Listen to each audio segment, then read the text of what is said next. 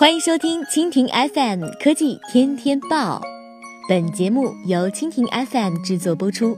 收听更多内容，请收藏订阅本节目或关注蜻蜓 FM 科技频道。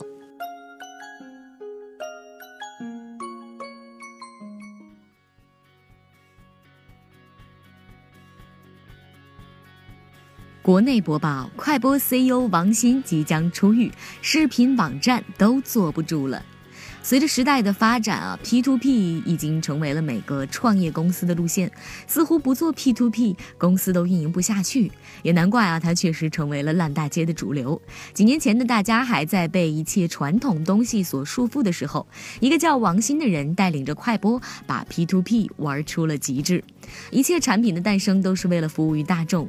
快播真正意义上开创了下载电影不收网速影响，听上去是不是特别爽？但是这样令人爽的事情却被戛然而止。为什么那么多的人支持王鑫？一个快播受到了万千网友的支持，那是因为他总能走在时代的前端。如今啊，马云在做的阿里盒子，实际上王鑫几年前就做出来了，但是无奈当时广电总局政策不允许，所以这事情。只能被淡化。那么，成立刚刚一年的快播就迅速获得了一千五百万的活跃用户。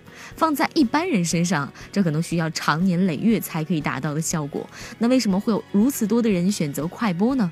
首先就是快播具有非常大的空间、无限的开放性，也是后来导致被查的重要原因呢。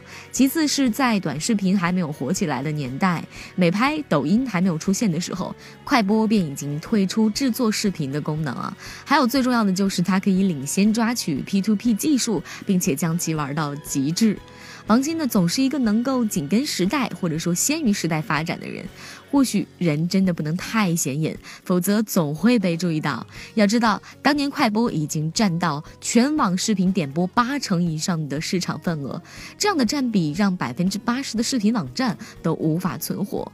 即使比不过你，那就毁掉你。所以说，很快王鑫便受到了同行的举报，一夜之间最深得民心的视频播放器成为了流氓播放器。尽管它只是一个播放器，还有三个月，王鑫就要出狱了。看那些举报他的人要接受他怎样的复仇计划。